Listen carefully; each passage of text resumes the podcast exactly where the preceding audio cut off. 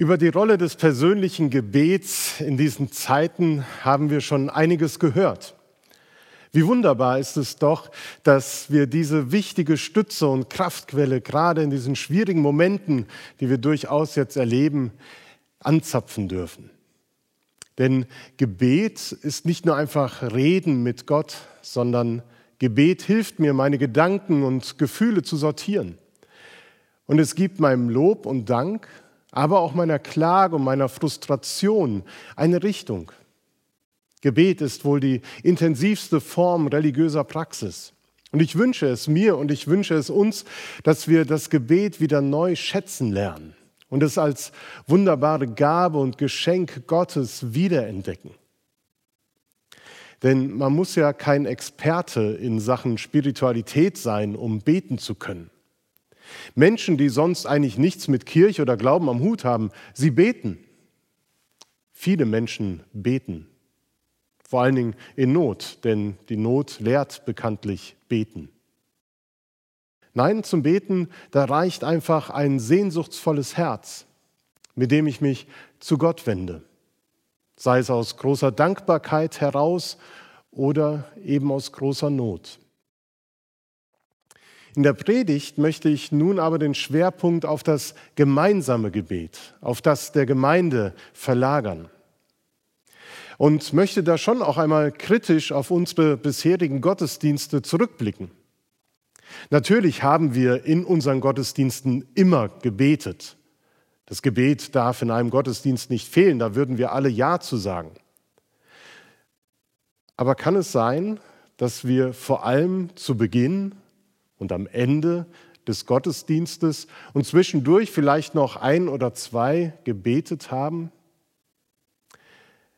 Aber Fürbitten und richtig intensive Gebetszeiten, die sind doch eher seltene Elemente unserer Gottesdienste.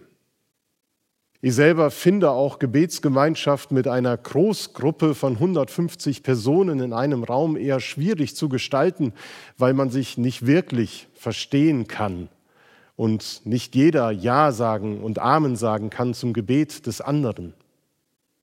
Ich glaube, diese Methode des gemeinsamen Gebets ist auch eher für Kleingruppen geeignet und vielleicht auch gedacht. Und gerade deshalb finde ich das jetzt besonders spannend, darüber nachzudenken, welche Rolle das Gemeindegebet, das gemeinsame Gebet haben kann. Denn wir werden uns in den nächsten Wochen und für längere Zeit noch mit weit weniger als 150 Personen zum Gottesdienst versammeln. Und da sehe ich eine große neue Chance für uns als Gemeinde, das gemeinsame Gebet zu entdecken.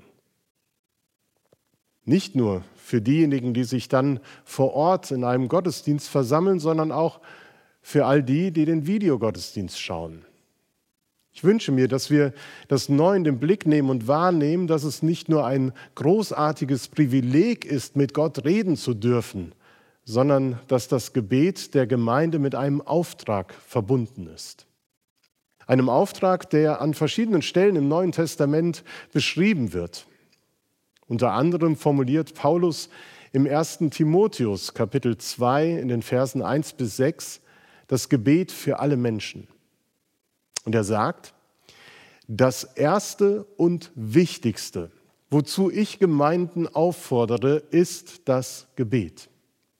Es ist unsere Aufgabe, mit Bitten, Gebet, Fürbitte und Danken für alle Menschen einzutreten. Insbesondere für die Regierenden und alle, die eine hohe Stellung einnehmen damit wir ungestört und in Frieden ein Leben führen können, durch das Gott in jeder Hinsicht geehrt wird und das in allen Belangen glaubwürdig ist.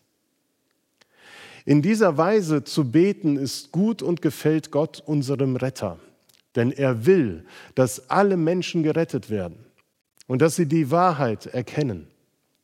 Es gibt nämlich nur einen Gott und es gibt nur einen Vermittler zwischen Gott und den Menschen, den, der selbst Mensch geworden ist, Jesus Christus. Er hat sein Leben als Lösegeld für alle gegeben und hat damit zu der von Gott bestimmten Zeit den Beweis erbracht, dass Gott alle Menschen retten will. Paulus verfolgt hier ein wichtiges Anliegen. Er möchte eine sinnvolle Ordnung für Gemeinden entwerfen, die sich im stetigen Wandel und der Veränderung befinden. Das Evangelium verbreitete sich schnell und überall im Mittelmeerraum aus und Menschen kamen aus unterschiedlichsten gesellschaftlichen Schichten, Bildungsgraden, Herkunft, Stände zum Glauben an Jesus Christus und bildeten die bunte und vielfältige Gemeinde Jesu. Der Briefempfänger Timotheus zum Beispiel ist von einer interkulturellen Erziehung und Spiritualität geprägt worden. Er hatte eine jüdische Mutter, die zum christlichen Glauben gekommen ist, und einen griechischen Vater. Und ich glaube, beide haben ganz viel von ihren jeweiligen Kulturen ihm weitergegeben, von ihren Werten vermittelt, die wichtig sind für das familiäre und gesellschaftliche Leben. Und diese Pluralität, die in den Gemeinden vorherrschte, die hatte natürlich auch einen starken Einfluss auf die Gestaltung des Gemeindelebens genommen. Ich glaube sogar wesentlich intensiver, als das vielleicht heute der Fall ist, wenn zur Gemeinde neue Menschen und neue Personen kommen. Gerade bei uns in einer so tief verwurzelten Gemeinde wie die EFG Herford, die lässt sich von außen nicht so leicht beeinflussen. Neue Impulse werden eher kritisch geprüft und Veränderungen vielleicht auch eher nur zögerlich zugelassen. Normalerweise. Doch Corona hat das gewohnte Gemeindeleben und unsere Gottesdienstfeiern einfach mal eben komplett auf den Kopf gestellt. Das kann man beklagen oder diese Krise auch als Chance nutzen und fragen, wie Gemeindeleben und Gottesdienst unter diesen Umständen gestaltet und gefeiert werden kann. Das haben wir getan und wir tun es weiterhin. Und ich glaube, es hat doch ganz gut funktioniert. Es ist kein einziger Gottesdienst ausgefallen, sondern als solcher wurde er gefeiert. Wir haben immer wieder dazu eingeladen, sich an der Gestaltung der Videogottesdienste zu beteiligen. Auch wenn Gruppen sich auf herkömmliche Weise nicht treffen können, so sind doch viele wertvolle Online-Angebote und neue Möglichkeiten zum Austausch entstanden.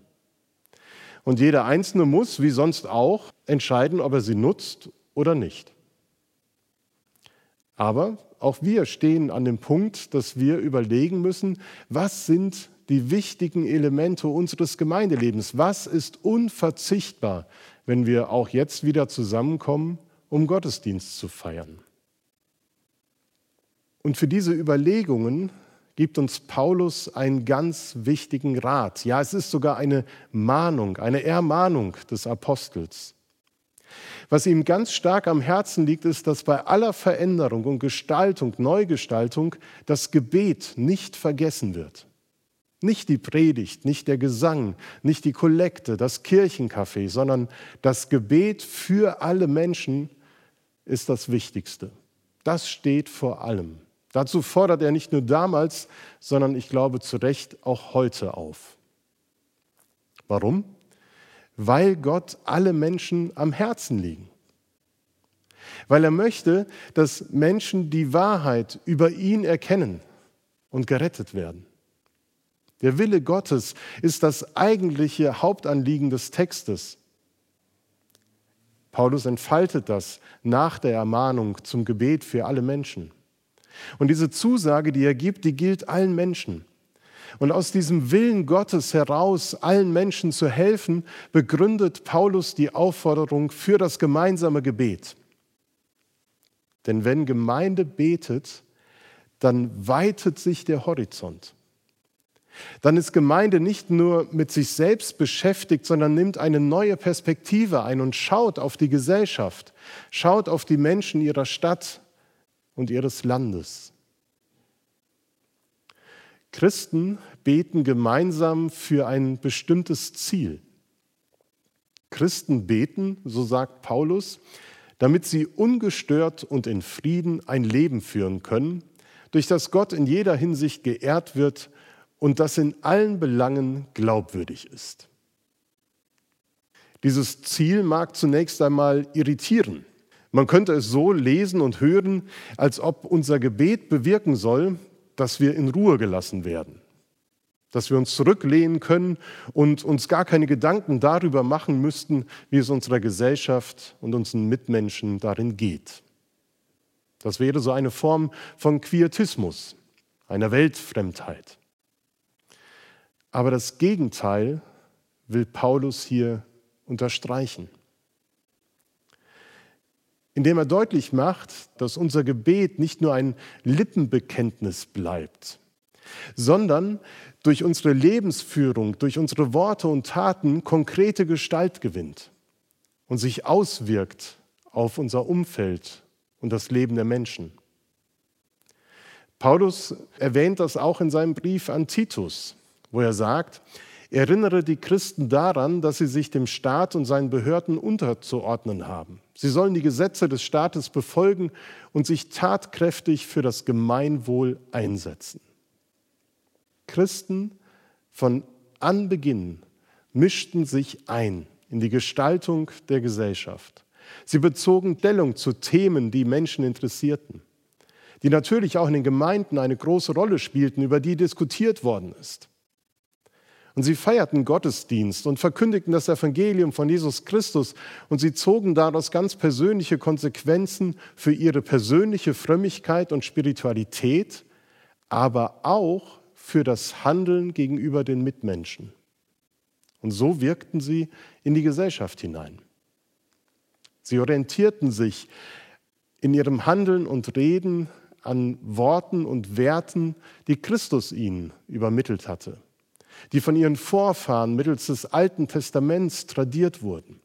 Und sie sahen sich aufgefordert, das immer wieder neu zu aktualisieren und zu fragen, was bedeutet das heute in dieser Zeit? Wie können wir heute auf Grundlage dieser alten Traditionen Gesellschaft mitgestalten? Und zu diesem Engagement gehört zuallererst das Gebet für alle Menschen insbesondere für die Regierenden und alle, die eine hohe Stellung haben. Beten für die Regierenden. Also für unsere Kanzlerin, unser Ministerpräsident, für die Landräte, für die Bürgermeister, für alle, die eine politische und gesellschaftliche Verantwortung tragen und heute in diesen Zeiten für alle, die im Dienst am Menschen stehen die überlegen und beraten, wie wir gut durch diese Krise hindurchkommen können. Ich glaube, wir reden in dieser Zeit viel über unsere Politiker. Und ich glaube, es gibt wenige, die vor der Corona-Krise sich wirklich mit den Meinungen von Virologen auseinandergesetzt haben. Wir reden viel über unsere Politiker. Und wie ich das gerade wahrnehme, auch zunehmend wieder schlechter. Aber wir Christen, wir sollen mit Gott über sie reden. Das ist der Unterschied, den wir machen sollen. Du hast dich in den letzten Wochen vielleicht über die notwendigen, aber doch erfolgreichen Maßnahmen geärgert. Du hast dich über Politiker und Virologen aufgeregt. Okay, das kann passieren. Aber hast du dann auch für sie gebetet? Nein? Schade, denn das steht geschrieben. Vielleicht fällt es uns schwer, für jemanden zu beten, der ganz andere Ansichten und Überzeugungen vertritt als man selbst. Aber wenn Paulus hier in diesem Text zum Gebet für die Politiker und Staatsoberhäupter aufruft, dann denkt er nicht an eine christliche Regierung, die alles daran setzt, die Gemeinde zu unterstützen in ihrer Ausbreitung sondern er denkt an einen römischen Despoten. Er denkt an den römischen Kaiser, der sich selbst zum Gott erhoben hat und befahl, sein Bild niederkniend anzubeten. Und wer das nicht tat, der wurde verfolgt und sogar getötet. Für solche Herrscher beten? Ja, gerade für sie, Mann Paulus. Warum? Weil Gott will, dass alle Menschen die Wahrheit erkennen und gerettet werden. Dass alle Menschen erkennen, wer Gott ist und sich in ihrem Reden und Handeln nach ihm orientieren. Weil Gott Gutes für uns will. Wir Christen, wir glauben an das Gute, Wir glauben daran, dass Gott diese Welt in seiner Hand hält und gegen das Böse vorgeht. Weil Gott alles daran gesetzt hat und eingesetzt hat, sogar sein eigenes Leben durch Jesus Christus, damit wir gerettet werden. Wir sollen beten, weil Gott alle Menschen im Blick hat. Darum sollen auch wir für alle beten. Weil Jesus sich für alle hingab zur Erlösung, darum sollen wir für alle beten und insbesondere für solche, die in einer Verantwortung stehen für andere Menschen. Beten wir also gemeinsam in diesen Videogottesdiensten oder dann auch vor Ort. Beten wir als Gemeinde für die Verantwortungsträger, um Weisheit von Gott, um die Kraft, die sie brauchen, ihren Dienst zu tun.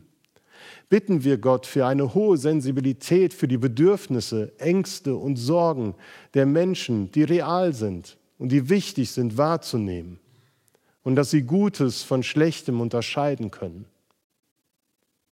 Vielleicht fällt es uns manchmal ob der Fülle an Informationen schwer, konkret zu beten.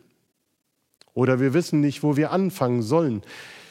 Der Theologe Karl Barth hat einmal gesagt, wie man beten soll, das steht in der Bibel. Aber für was man beten soll, in der Zeitung.